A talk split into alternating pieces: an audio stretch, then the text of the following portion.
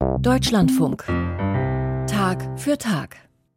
Josef Sucher entdeckt auf einem Hügel im Adlergebirge eine Kirchenruine.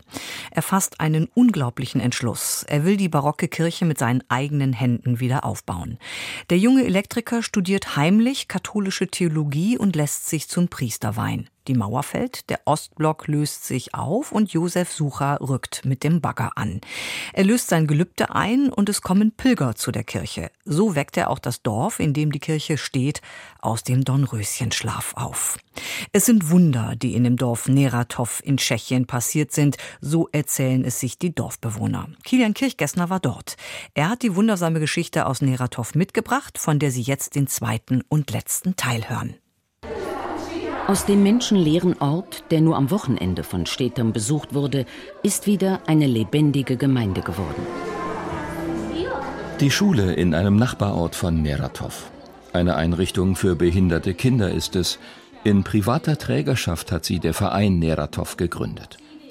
Direktorin Bronislava Chlavikova ist mit ihren Schülern im Foyer unterwegs, führt den kleinen Adam in den Garten zu den anderen Kindern. Sie alle werden aus der weiteren Umgebung tagsüber hierher gebracht in die Schule. Direktorin Chlavikova. Als wir die Schule gebaut haben, habe ich keine Sekunde daran gezweifelt, dass das hier der richtige Ort dafür ist. Die größeren Städte mit ihrer Geschäftigkeit sind für Kinder mit so einer schweren Behinderung und auch für Autisten sehr schwierig.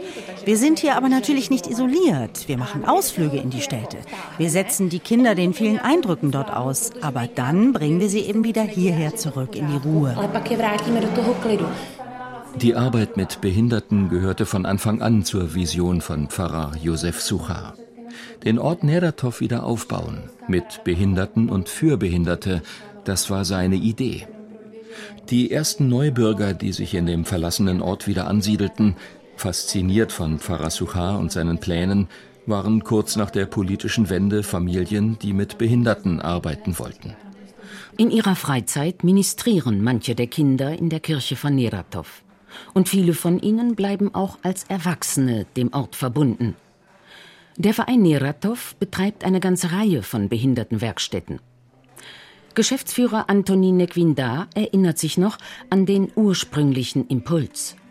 Man wollte nicht von Subventionen und mildtätigen Spenden abhängig sein, sondern selbst die Ärmel aufkrempeln. Das erste Geschäftsfeld war schnell gefunden. Máte poutní místo wir haben hier einen Pilgerort und die Leute wollen etwas mitnehmen nach Hause. Da ist die Keramikwerkstatt entstanden, die Nähwerkstatt. Wir haben eine Weberei, eine Korbflechterei, eine Druckerei. Und die Leute kaufen unsere Produkte nicht aus Mitleid, sondern wegen ihrer Qualität. Inzwischen hat er mit seinem Team auch eine Gärtnerei eröffnet. Ein ganzes Geflecht von Unternehmen. Diese Vielfalt soll dazu beitragen, dass jeder einen Arbeitsplatz findet, der seinen Talenten entspricht. Wir haben das alles gegründet, um das Risiko zu verteilen. Wir wollten nicht nur von einem Bereich abhängig sein, von unserem Restaurant zum Beispiel, der Unterkunft und so weiter. Und es war die richtige Entscheidung. Ohne unsere Werkstätten hätten wir Corona nicht überlebt. Rund um Neratov ist der Verein inzwischen der größte Arbeitgeber. Es gibt inzwischen fünf Diplomarbeiten, die über Nedatov geschrieben worden sind. Eine davon war eine Studie, welchen Einfluss wir auf die Region haben. Mich haben die Zahlen selbst erstaunt, als ich sie schwarz auf weiß gesehen habe. Aber man muss auch sehen, inzwischen geben wir 300 Leuten Arbeit, Behinderten und Nichtbehinderten. Das ist ein kleinerer mittelständischer Betrieb. No to máte už, to je malý střední podnik. In Neratov hat der Spagat gut geklappt zwischen karitativer Arbeit und Unternehmertum. Die Mischung aus beiden Welten ist es, die das Leben zurückgebracht hat hier ins Adlergebirge. Und dann gibt es noch das Wunder Nummer drei, die Versöhnung mit den Deutschen. Neratov liegt im sogenannten Sudetengebiet. Der Ort war bis zur Vertreibung nach dem Zweiten Weltkrieg von Deutschsprachigen bewohnt.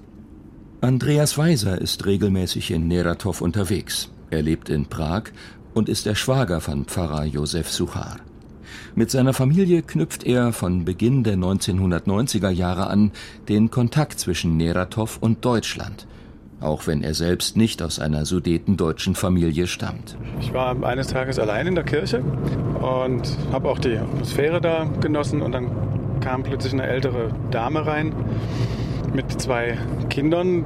Der Altersunterschied war so, dass ich sofort dachte, das ist die Großmutter mit zwei Enkelkindern. Die sprachen Deutsch miteinander. Und irgendwann habe ich so gehört, dass die Dame erzählt hat, wie das damals gewesen ist, wie die Kirche da von dem russischen Soldaten in Brand geschossen wurde. Und ich habe dann die Dame angesprochen, ob sie da mehr dazu weiß oder ob sie das da erlebt hat. Und dann sagte sie, ja, wir haben da gegenüber der Kirche auf dem anderen Hügel, auf der anderen Hügelseite, da war unser Bauernhof und ich habe das als Kind genau gesehen, was da passiert ist. Und mein Vater hat da noch irgendwie versucht, das Kirchendach zu retten und zu löschen. Aber wir wissen eigentlich gar nichts von den Leuten, die jetzt hier neu sind. Wir sehen nur, dass hier der Ort wieder irgendwie wiederbelebt wird. Spontan organisierte Andreas Weiser einen Abend mit der früheren Bewohnerin und den neuen Bewohnern von Neratov. Und seit der Zeit ist da ein sehr, sehr guter Kontakt entstanden. Einer von denen, die sich für die Versöhnung einsetzen, ist Hartmut Lux. Seine Mutter wuchs in Neratov auf, das damals noch den alten Namen Bernwald trug. Hartmut Lux selbst ist einige Jahre nach dem Ende des Zweiten Weltkriegs in Westfalen geboren worden. Ich kannte das ja nur von Erzählungen meiner Mutter. Bin ich 1990 dorthin gefahren und habe die Situation vorgefunden, diese alte Kirche, verfallene Kirche, habe den Pfarrer Sucher kurz gesehen und habe mir die ganze Gegend angeschaut. Und spontan habe ich gesagt, wir fahren wieder hin. Und so ist das angefangen. Seit der Wende fährt er mindestens einmal im Jahr die rund 800 Kilometer aus dem Westfälischen ins Adlergebirge. Und früh hat er Kontakt mit den Einheimischen gesucht.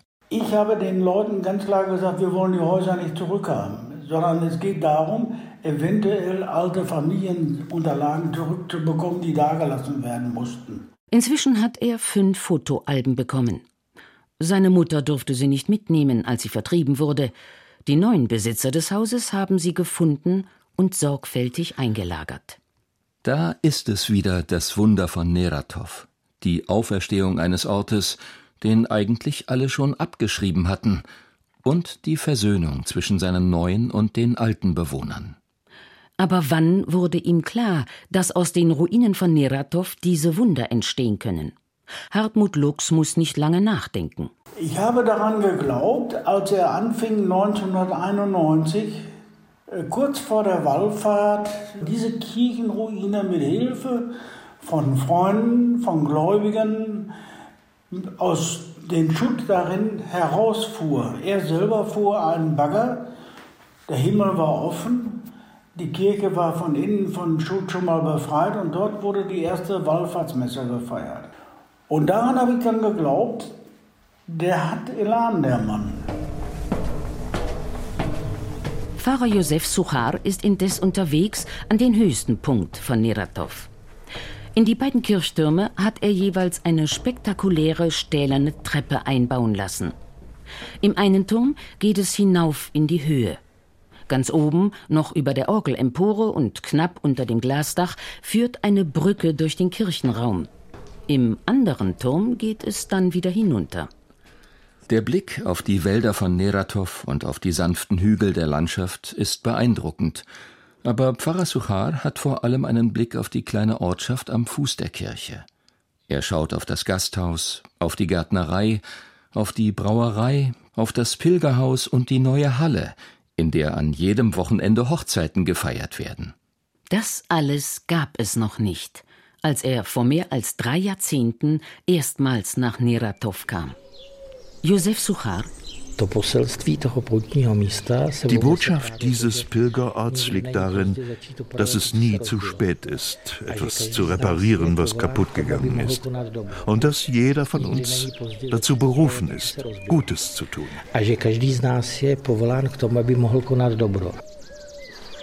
Kilian Kirchgessner erzählte wundersame Geschichten aus dem Adlergebirge in Tschechien.